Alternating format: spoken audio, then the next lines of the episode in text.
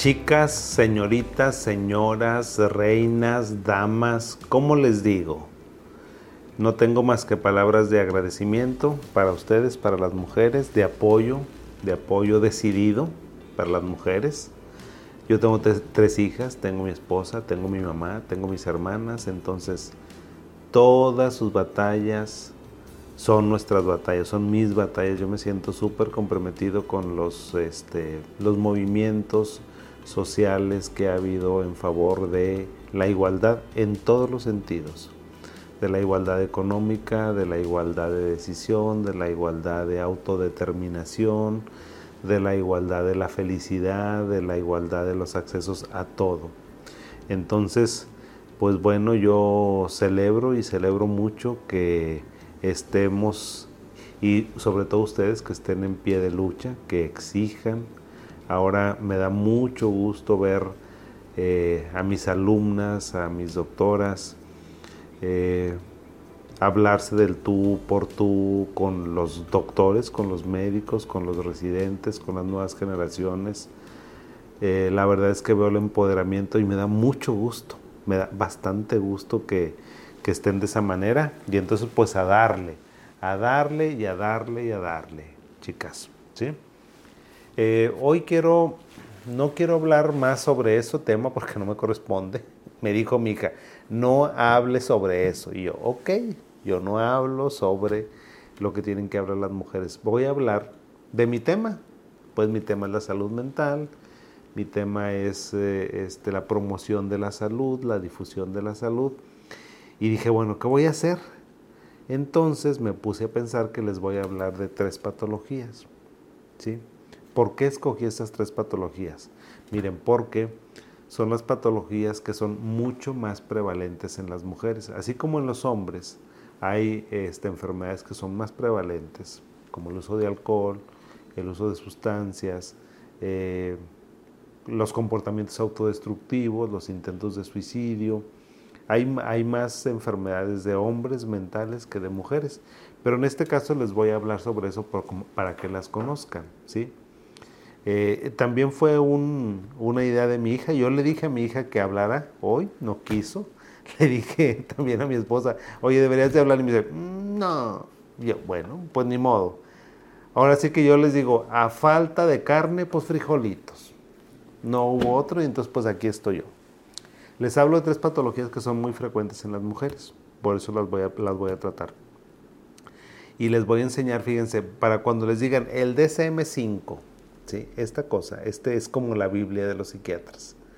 Este librito es, un compendio obviamente, pero el DSM-5 es eh, el manual diagnóstico y estadístico de todos los trastornos mentales que tiene el ser humano.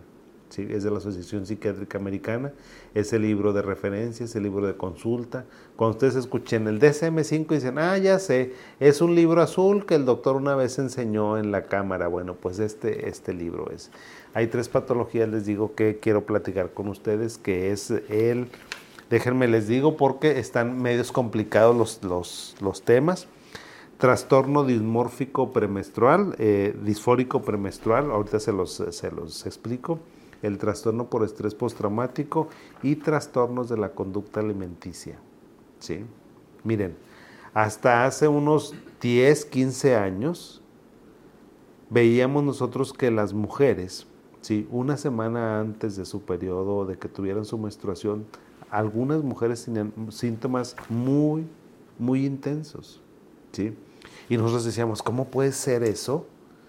Luego ya después entendimos, los psiquiatras, junto con los endocrinólogos y los ginecólogos, que todos esos cambios eh, hormonales que suceden en los ciclos menstruales, pues evidentemente que tienen un impacto. Entonces, cuando propuse este tema, me dijo mi hija, sí, habla de eso, papá. Y di, ya ves, y que les dijera, amiga, no estás loca cuando tienes la menstruación. Eso fue, son palabras de mi hija, así que no me las atribuyan a mí.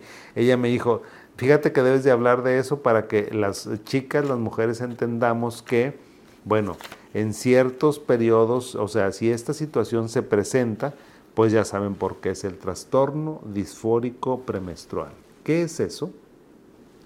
Esa es una condición médica, una condición psicológica, psiquiátrica que se presenta en las mujeres, que se presenta una semana antes de que vayamos a tener nuestro periodo eh, de menstruación, una semana antes empiezan estos síntomas y esos síntomas también se quitan, más o menos empieza ya en los primeros días de la menstruación y empiezan a disminuir los síntomas.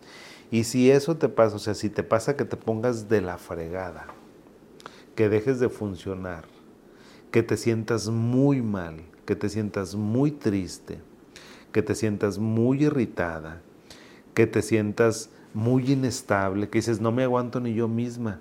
A veces tengo miedo, a veces me da ansiedad, a veces me da mucha alegría, a veces me da mucha tristeza, a veces quiero estar sola, a veces no aguanto a nadie y andas como en una semana previo y esto este, te causa otros problemas. También si me dices, oye, en esa semana no tengo, si tengo novio, ni lo quiero ver.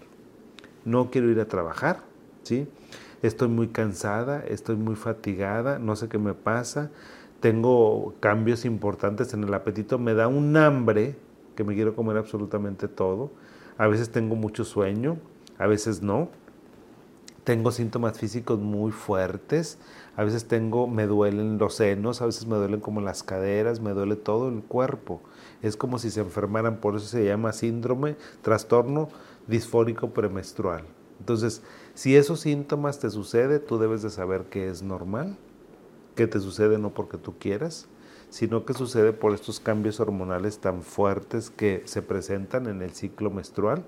Y si se te presentan por lo menos dos meses seguidos, fíjate, estos síntomas deben de estar todo el año. Que me digas, oye, es que es bien frecuente.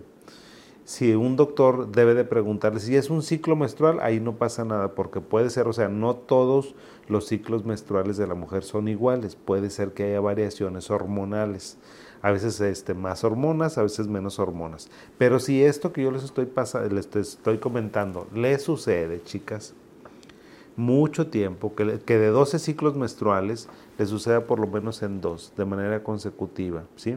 Dices, oye, ya sabes que yo tengo eso, yo tengo trastorno disfórico premenstrual. Y entonces, ¿cómo se cura, doctor? Eso, ¿a poco lo voy a estar aguantando? No tienes por qué aguantarlo, porque a veces las mujeres también... Eh, como que tienen una tolerancia más fuerte para el dolor. Entonces, a pesar de que se sienten muy mal, ahí andan en el trabajo. A pesar de que se sienten muy mal, andan con el huerco. ¿sí? Entonces, para eso se le puede dar antidepresivos, se usan antidepresivos, se pueden usar tranquilizantes y a veces también se usan este, eh, tratamientos hormonales. Es depende de lo que te funcione. Entonces, si tienes síntomas y estos síntomas te incapacitan y son síntomas muy frecuentes y muy graves que te pasen una semana previa a tu periodo menstrual, piensa, amiga, que tal vez tienes trastorno disfórico eh, premenstrual. ¿sí? Eso es lo que te sucede. ¿ok? Y puedes consultar a tu ginecólogo, puedes consultar también a, tu, a un psiquiatra para que te medique. Y vas a ver, o sea, a veces me dices, oye doctor, ¿y voy a tomar el tratamiento todo el tiempo? No, no es todo el tiempo, es nada más cuando tengas unos episodios que sean muy fuertes. Los tratamientos para este trastorno disfórico premenstrual no son tratamientos como para la depresión. Si te doy un antidepresivo no te lo voy a dar seis meses, no te lo voy a dar tres meses. Te lo voy a dar el tiempo que necesites. Oiga doctor, ¿y cuánto es eso? Pues no sé, necesito ver, a lo mejor es una semana, a lo mejor son tres, cuatro días nada más y listo. ¿sí? Otra situación que pasa bien frecuente con las mujeres es el trastorno por estrés postraumático. Si ustedes se han fijado en mis redes sociales por ahí como que el mes pasado y este mes y voy a seguir, hemos estado hablando mucho y hemos estado promocionando el trastorno por estrés postraumático porque es muy feo, porque es muy frecuente, porque es espantoso. Un trastorno por estrés postraumático y es una enfermedad más frecuente en las mujeres, fíjate, por la violencia la violencia social y cultural que existe hacia nuestras mujeres. ¿Sí? Entonces, fíjate, el trastorno por estrés postraumático es una situación que tenemos cualquiera, podemos pasar hombres o mujeres, pero por la situación de violencia más frecuente hacia las mujeres es un problema más frecuente en mujeres que en hombres. Son aquellas situaciones donde te enfrentas a una situación que es muy catastrófica, que pone en peligro tu vida, o que pone en peligro la vida de alguien más, o bien que sufriste un accidente automovilístico, un accidente médico, una, enfermedad muy fuerte, o bien que a lo mejor fuiste abusada, abusado psicológicamente, físicamente o sexualmente. Entonces cuando hablamos de trastorno por estrés postraumático es, a mí me pasó esto, resulta que yo iba en la calle y me secuestraron, resulta que este pues eh, iba manejando y alguien se metió y choqué muy fuerte, resulta que vi cuando una persona se estaba este le estaba pasando algo muy grave, sabes que resulta que iba caminando y alguien trató de abusar de mí. Entonces toda esa violencia, o sea, este, este trastorno por estrés postraumático es un trastorno que surge, que es secundario a que te pase algo. Si no te ha pasado nada, no vas a tener estrés postraumático. Puedes tener otra cosa, pero no estrés postraumático. Porque también es algo muy frecuente que me están preguntando, oye, yo tengo estrés. No, el estrés postraumático como tal, la palabra dice post, después de un trauma. ¿Sí? ¿Y cuáles son los síntomas que se provocan en una mujer? O sea, fíjate que a veces las personas, las mujeres que tienen estrés postraumático, ni siquiera saben que tienen estrés postraumático, pero tienen comportamientos muy extraños, como cuáles? Bueno, tienen, a veces tienen malestares psicológicos intensos, tienes iras intensas, miedos intensos, dificultad para relacionarse con otras personas, eh, muchos sentimientos a lo mejor de disociación, de repente parece como si estuvieran viviendo o experimentando esa situación. Entonces fíjate, hay muchas cuestiones de abuso, de violencia infantil, psicológica y sexual que las personas los entierran no sabe ni por qué, pero este tiene una vida bastante azarosa, una vida de mucha agresividad, una vida de mucha violencia, una vida donde no están a gusto con ellos mismos, con ellas mismas, donde cambian intensamente, tienen cambios muy intensos, donde evitan ciertos eh, aromas, ciertos roces, ciertas relaciones, ciertos lugares porque no quieren estar ahí a veces este, eh, tienen incapacidad para recordar cosas importantes, a veces se culpan ellos o ellas de que haya pasado esa situación, siempre están hiperalertas, siempre están pensando que puede pasar algo grave, feo, catastrófico, ¿sí?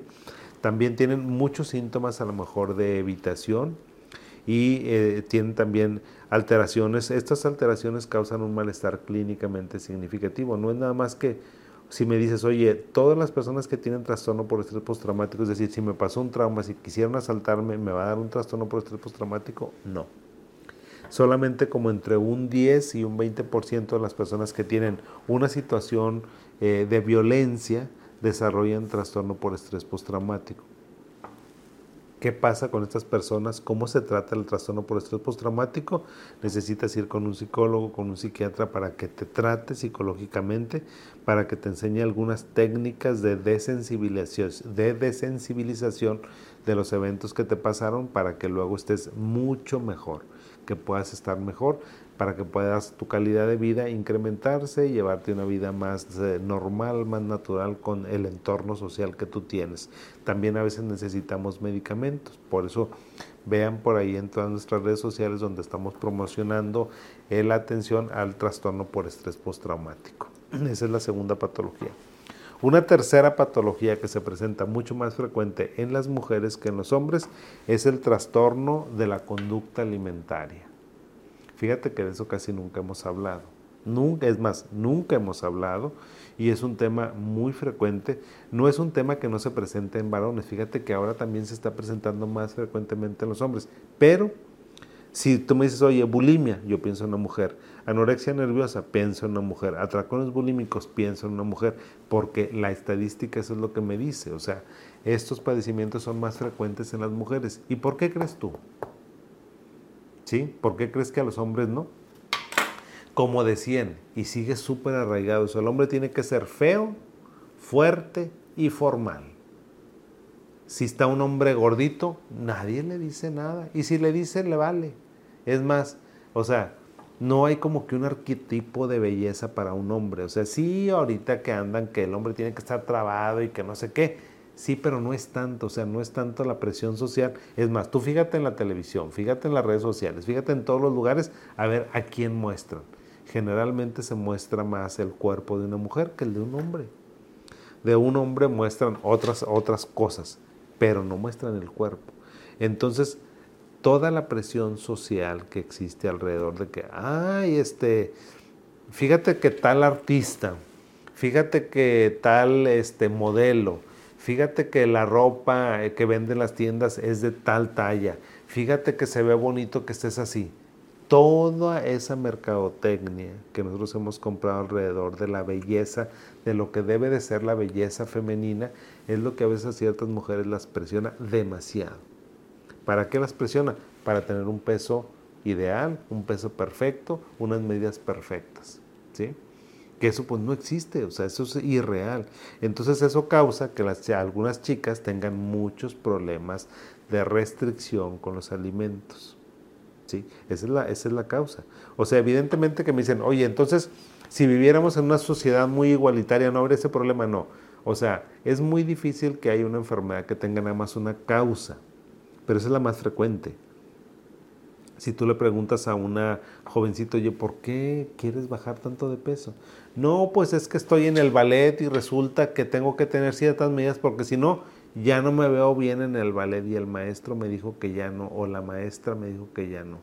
Me estoy acordando de una niña que me traían eh, unos papás, muy preocupados los papás porque era una muchachita muy inteligente, muy brillante la muchachita, tenía 13, 14 años creo, era de secundaria y era muy social y muy extrovertida y era el alma de la fiesta, tal, tal, tal, tal, tal, tal, tal, tal, tal, tal, ¿sí? y de repente se le metió el brete aquí en la cabeza de que ya no le quedaba su leotardo y que no sé qué onda con la faldita y que si ya el maestro le había dicho y que sus amiguitas le habían dicho que si estaba aumentando peso, ¿cuál? Era un palo la niña. Le digo, criatura, pero estás delgadísima. Entonces las personas que tienen anorexia nerviosa tienen una alteración, tienen un miedo intenso con su figura. Son personas que dicen, no quiero aumentar de peso y haz de cuenta que se ven no sé si hayan visto la película, si no se la recomiendo. Está buenísima, La ballena. No puedo pronunciar el nombre del artista, nomás sé que era George de la Selva o Tarzán. Seguramente sí, así lo conocíamos más o menos en nuestra generación. Está impactante esa actuación. Bueno, las chicas que tienen anorexia nerviosa se ven como si estuvieran ese cuerpo, esa anatomía. Tienen una distorsión cognitiva de su cuerpo. Se ven gordísimas. Y eso hace que ellas quieran, este, no quieran comer absolutamente nada, que cuiden mucho lo que comen. Es más, a veces hacen una alimentación al día, una ingesta de alimentos o no hacen ninguna. Y ese es un problema muy importante. ¿Por qué? Porque la anorexia nerviosa puede ser leve, moderada, grave o extrema, dependiendo del peso que tengan las personas. Y luego llega un momento en que después de si, si cortas, si cruzas la línea, de una pérdida importante de peso, pues tenemos un problema bastante, bastante importante. Junto con eso está la bulimia.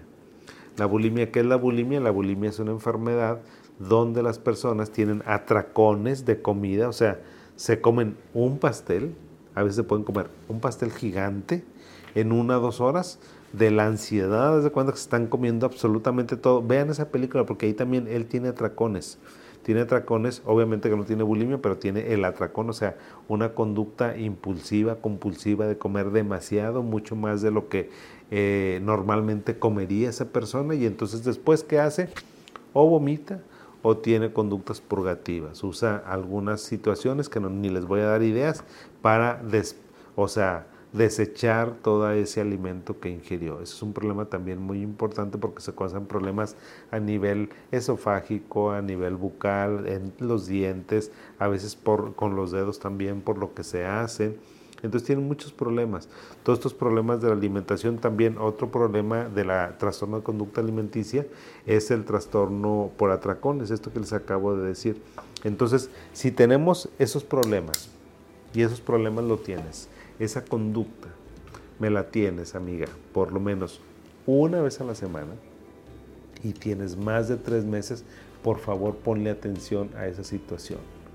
Y no me digas, como todo mundo me dice, no doctor, yo no tengo ese problema, yo no, yo no. Y cuando empiezo a interrogarle, digo, criatura, claro que tienes ese problema. O sea, aquí la negación absoluta es muy frecuente en los trastornos de la conducta alimenticia. Entonces, si tú conoces una amiga amiga, si conoces una amiga, una hermana, un familiar que tenga este tipo de conductas, trata como de proveerle información para que se acerque con un especialista de la salud mental, porque generalmente en los trastornos de la conducta alimenticia hay algo psicológico de fondo, de base, autoestima, presión social, este problemas a lo mejor familiares, problemas psicológicos, emocionales muy fuertes que tenemos que descubrir para tratar estos problemas de la alimentación. Entonces, pues bueno, amigas, sigamos adelante con nuestro recorrido, nuestro camino por el mundo y les dejo estas tres patologías que espero que les sirvan a ustedes, que las tengan por ahí, que las compartan. Es una manera de decirles, los hombres y las mujeres tenemos patologías diferentes, ¿sí? Diferentes, ya les digo, los hombres tienen muchas más patologías psiquiátricas de otra naturaleza que las mujeres, pero hoy como es su día, un día de conmemorar, no de celebrar, un día de conmemorar, de acompañarlas, les dejo esta información que espero que les sirva, espero que las compartan en sus grupos de amigas y les mando un caluroso abrazo y adelante, éxito con todo lo que hagan amigas. Hasta pronto, bye.